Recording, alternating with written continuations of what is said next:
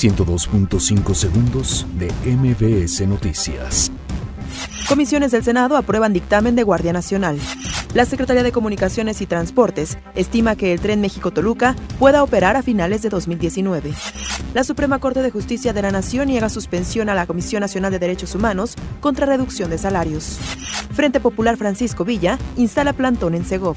Aumenta a 131 el número de fallecidos por explosión en Tlahuelilpan.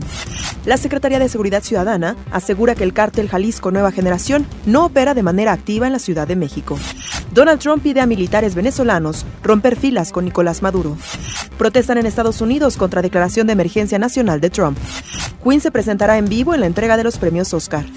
El diseñador de Chanel, Karl Lagerfeld, fallece este martes a los 85 años de edad en París. 102.5 segundos de MBS Noticias.